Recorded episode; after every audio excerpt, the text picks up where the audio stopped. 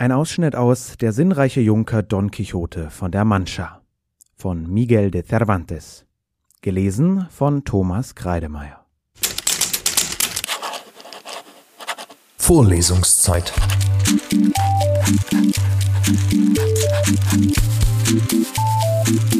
Der Geschichten-Podcast für jede Gelegenheit.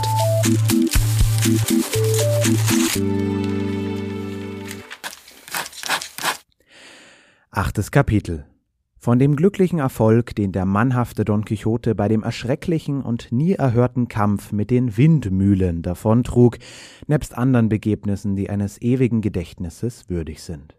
Indem bekamen sie dreißig oder vierzig Windmühlen zu Gesicht, wie sie in dieser Gegend sich finden, und so wie Don Quixote sie erblickte, sprach er zu seinem Knappen Jetzt leitet das Glück unsere Angelegenheiten besser, als wir es nur immer zu wünschen vermöchten, denn dort siehst du, Freund Panther, wie dreißig Riesen oder noch etliche mehr zum Vorschein kommen, mit denen gedenke ich einen Kampf zu fechten und ihnen allen das Leben zu nehmen. Mit ihrer Beute machen wir den Anfang, uns zu bereichern, denn das ist ein redlicher Krieg, und es geschieht Gott ein großer Dienst damit, so böses Gezücht vom Angesicht der Erde wegzufegen. Was für Riesen, versetzte Sancho Panza. Jene, die du dort siehst, antwortete sein Herr, die mit den langen Armen, die bei manchen wohl an die zwei Meilen lang sind.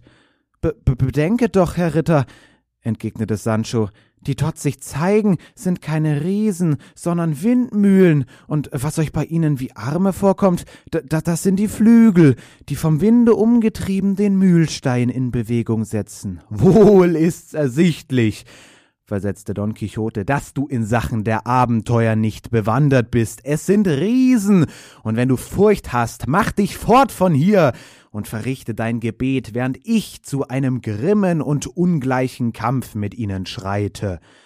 Und dies sagend, gab er seinem Gaul Rosinante die Sporen, ohne auf die Worte zu achten, die ihm sein knappes Sancho warnend zuschrie, es seien ohne allen Zweifel Windmühlen und nicht Riesen, die er angreifen wolle.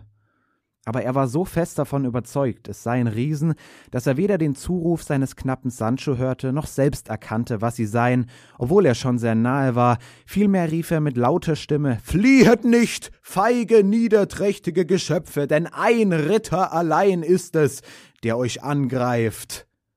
Indem erhub sich ein leiser Wind, und die langen Flügel fingen an, sich zu bewegen. Sobald Don Quixote dies sah, sprach er Wohl, ob ihr auch mehr Arme als die des Riesen Briareus bewegtet, ihr sollt mir's doch bezahlen.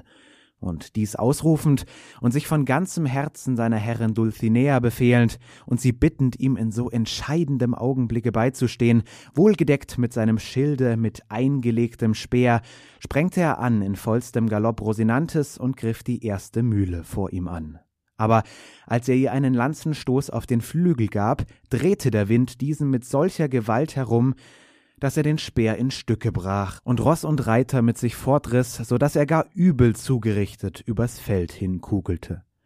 Sancho Panza eilte im raschesten Trotz seines Esels seinem Herrn beizustehen, und als er herzukam, fand er, dass Don Quixote sich nicht regen konnte, so gewaltig war der Stoß, mit dem Rosinante ihn niedergeworfen. So helf mir Gott, sprach Sancho, hab ich's euer Gnaden nicht gesagt, ihr, ihr, ihr möchtet wohl bedenken, was ihr tuet, es seien nur Windmühlen, und das könne nur der verkennen, der selbst Windmühlen im Kopf habe. Schweig, Sancho, erwiderte Don Quixote, was im Kriege vorkommt, ist mehr als anderes fortwährendem Wechsel unterworfen, zumal ich meine, und gewiss verhält sich so, dass jener weise Friston, der mir das Zimmer und die Bücher entführte, diese Riesen in Windmühlen verwandelt hat, um mir den Ruhm ihrer Besiegung zu entziehen. Solche Feindseligkeit hegt er gegen mich. Aber am Ende, am Ende werden seine bösen Künste wenig vermögen gegen die Macht meines Schwertes.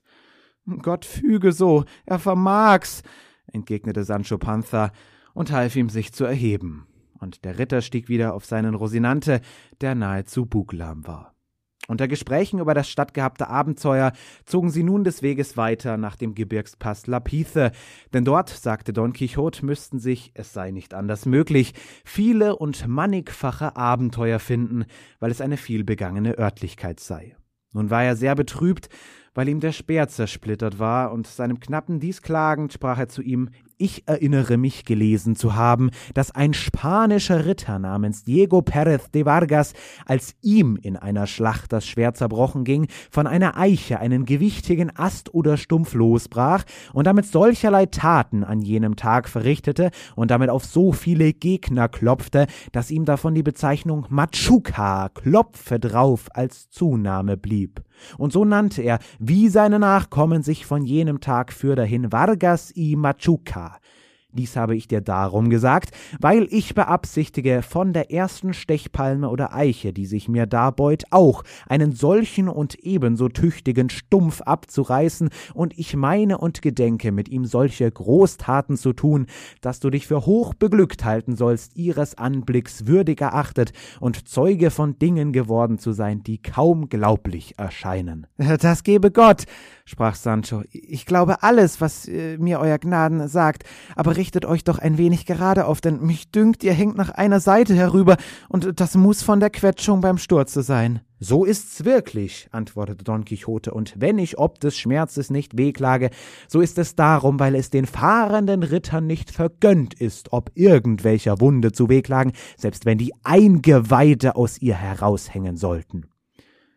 Wenn es so ist, so habe ich nichts zu erwidern entgegnete Sancho, aber, aber Gott weiß, ob ich mich freuen würde, wenn euer Gnaden weh klagen wollte, wenn euch etwas weh tut. Von mir kann ich versichern, ich werde über den kleinsten Schmerz, den ich fühlen mag, jammern, wenn nicht etwa der Punkt wegen des Nichtwehklagens sich auch von den Schildknappen der fahrenden Ritter versteht, Don Quixote konnte nicht umhin, über die Einfalt seines Schildknappen zu lachen, und so erklärte er ihm, er dürfe allerdings wehklagen, wie und wann er es möge, wider Willen oder mit Willen, denn bis jetzt habe er nichts dagegen in den Ordnungen des Rittertums gelesen. Sancho sagte ihm nun, er möge bedenken, dass es Essenszeit sei. Sein Herr antwortete ihm, für ihn tue das jetzt nicht Not, er aber möchte essen, wenn es ihn gelüste. Auf diese Erlaubnis hin setzte sich Sancho so gut er konnte auf seinem Esel zurecht, nahm aus seinem Zwerchsack, was er da reingetan, und zog reitend und essend hinter seinem Herrn gar langsam einher und setzte von Zeit zu Zeit die Lederflasche mit so großem Wohlbehagen an den Mund, dass ihn der größte Gutschmecker unter den Schenkwirten von Malaga hätte beneiden mögen. Und während er solcher Gestalt hinzog und einen Schluck nach dem andern tat, kam ihm nichts von allem in den Sinn, was sein Herr nur immer versprochen haben mochte, und er hielt es nicht für Mühsal, sondern für große Ergötzlichkeit, auf die Suche nach Abenteuern zu gehen, so gefahrvoll sie auch wären. Schließlich verbrachten sie die Nacht unter Bäumen, und von einem derselben brach Don Quixote einen trockenen Ast ab, der ihm zur Not als Speer dienen konnte, und befestigte daran die Eisenspitze, die er von dem Schaft, der ihm in Stücke gegangen, löste. Diese ganze Nacht schlief Don Quixote nicht und dachte an seine Herrin Dulcinea, um sich nach dem zu richten, was er in seinen Büchern gelesen, wo die Ritter viele Nächte schlaflos in Wäldern und Einöden zubrachten, mit Erinnerungen an ihre Gebieterinnen sich unterhaltend. So nicht verbrachte sie Sancho Panza, denn da sein Magen voll war und nicht mit Zichorienwasser, durchschlief er die ganze Nacht in einem Zuge, und wenn sein Herr ihn nicht gerufen hätte, wären die Sonnenstrahlen, die ihn ins Gesicht trafen, nicht imstande gewesen, ihn aufzuwecken, ebenso wenig wie der Gesang der Vögel, die zahlreich und in gar fröhlicher Art die Ankunft des neuen Tages begrüßten. Beim Aufstehen machte er seiner Lederflasche einen Besuch und fand sie etwas schlaffer als den Abend vorher, und es ward ihm das Herz schwer, weil es ihn bedünkte, dass sie nicht eines solchen Weges zogen, dass diesem Mangel bald wieder abzuhelfen wäre. Don Quixote wollte kein Frühstück zu sich nehmen, weil er, wie gesagt, des Sinnes war, sich mit süßen Erinnerungen zu nähren. Sie wandten sich wieder auf den bereits eingeschlagenen Weg nach dem Passe Lapithe, und sie erblickten ihn ungefähr um die dritte Stunde des Mittags. Hier, sprach Don Quixote, als er seiner ansichtig wurde, hier können wir die Hände bis an den Ellenbogen in das stecken, was man Abenteuer nennt. Allein beachte wohl, dass du, selbst wenn du mich in den größten Fährlichkeiten erblicken solltest, nicht Hand an dein Schwert legen darfst, um mich zu verteidigen, falls du nicht etwa siehst, dass die mich angreifen Pöbel oder niederes Gesindel sind.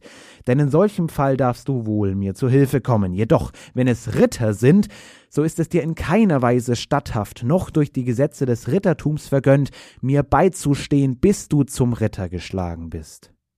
Sicherlich, Senor, erwiderte Sancho, soll euch hierin völlig gehorsamt werden, umso mehr als ich, als ich von mir aus friedfertig bin und die größte Abneigung habe, mich in Händel und Streitigkeiten zu mischen. Zumal, wenn es sich einmal darum handelt, mich zu verteidigen, da werde ich nicht viel Rücksicht auf diese Gesetze nehmen, da göttliche und menschliche Gesetze es erlauben, dass jeder sich gegen den wehre, der ihm etwas zuleide tun will. Dagegen sage ich nichts, antwortete Don Quixote, aber mir gegen Ritter beizustehen, in diesem Betreff musst du deinen natürlichen Ungestüm in Schranken halten.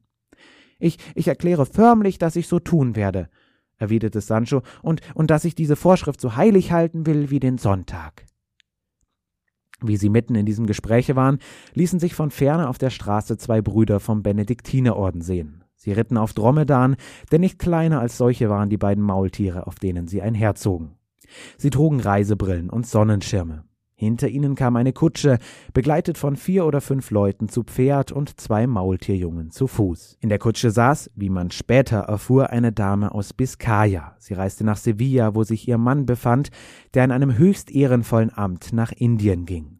Die Mönche reisten nicht mit ihr, obwohl sie desselben Weges zogen und kaum erblickte sie Don Quixote, als er seinem Knappen sagte Entweder ich täusche mich sehr, oder dies wird das prächtigste Abenteuer, das man je gesehen, denn diese schwarzen Gestalten, welche sich dort zeigen, müssen Zauberer sein, ja sind es ohne Zweifel, die eine geraubte Prinzessin in dieser Kutsche fortführen, und es tut Not, mit all meinen Kräften dieser Ungebühr zu steuern.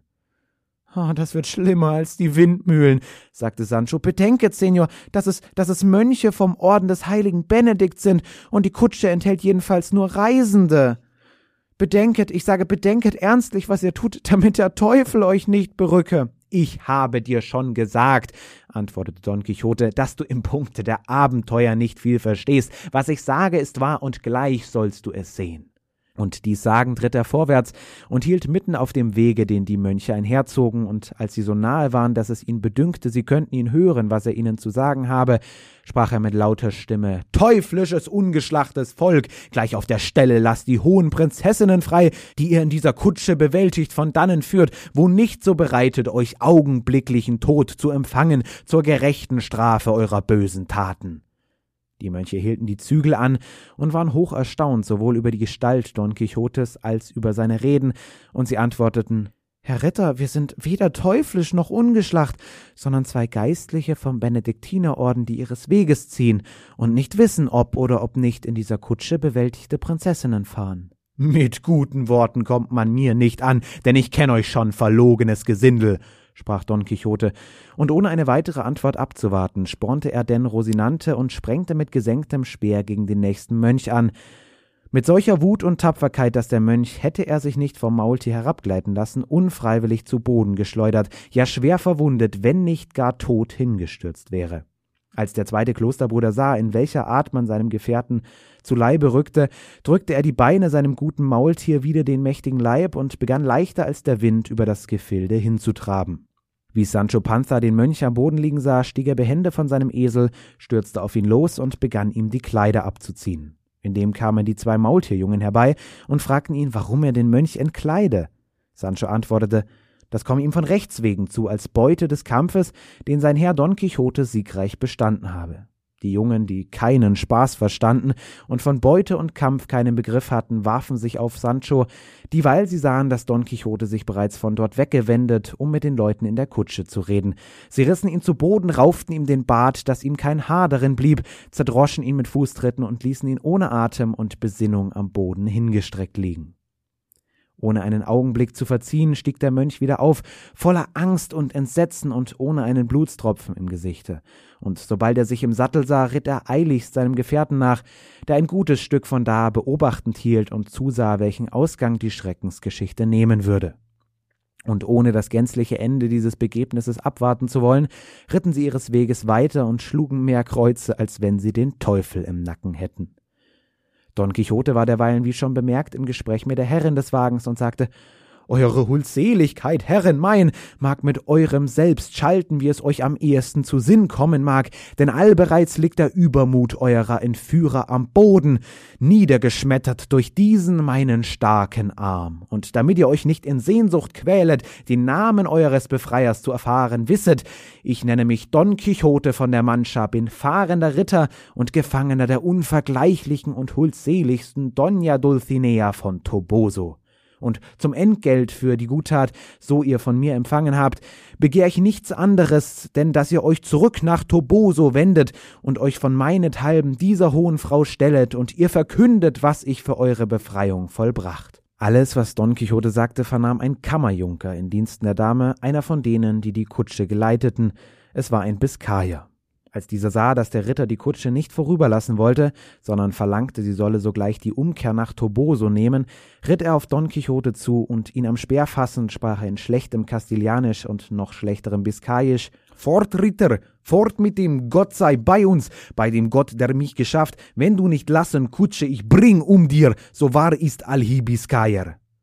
Don Quixote verstand ihn ganz gut und antwortete ihm mit großer Gelassenheit Wenn du ein Edelmann und Ritter wärest, wie du es nicht bist, so hätte ich dich bereits für deine Torheit und Vermessenheit bestraft, elendes Geschöpf.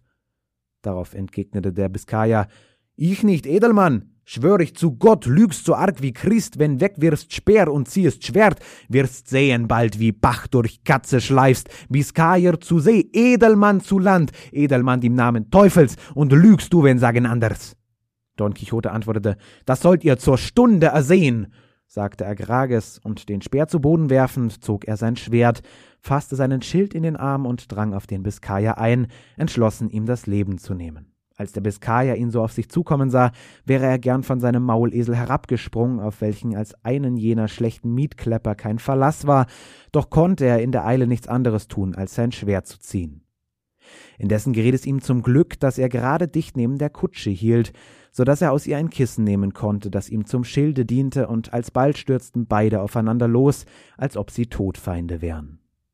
Die anderen hätten gern Frieden zwischen ihnen gestiftet, allein sie vermochten es nicht, denn der Biskayer sagte in seiner schlecht zusammengeflickten Redeweise, wenn sie ihn seinen Kampf nicht beenden ließen, würde er selber seine Gebieterin umbringen, samt allen, die ihn daran hindern wollten.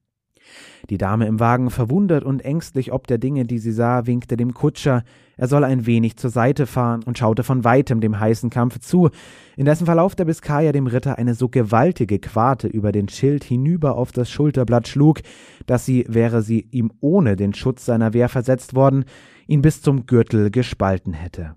Don Quixote, der die schmerzliche Wucht dieses ungeheuren Streiches fühlte, erhub einen mächtigen Aufschrei und rief O Herren meiner Seele, Dulcinea, Blume der Heiligkeit und Huldseligkeit und Schönheit, stehet diesem eurem Ritter bei, der um eurer großen Vortrefflichkeit eine Genüge zu tun sich in diesen harten Nöten befindet dies sagen und das Schwert fester fassen und sich mit seinem Schilde wohl decken und auf den Biskayer anstürmen, das alles geschah in einem Augenblick, da er ernstlichst vorhatte, alles auf einen einzigen Streich zu setzen.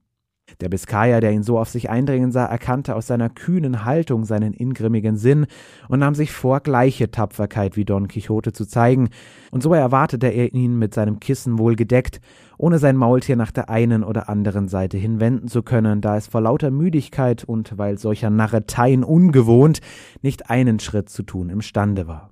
Es drang also, wie gesagt, Don Quixote auf den vorsichtigen Biskayer ein, mit hochgeschwungenem Schwert entschlossen, ihn mitten auseinanderzuhauen, und der Biskayer erwartete ihn ebenso, das Schwert gehoben und mit seinen Kissen umpolstert, und alle ringsumher waren bang und gespannt, was sich aus den mächtigen Streichen ergeben sollte, mit denen sie sich bedrohten.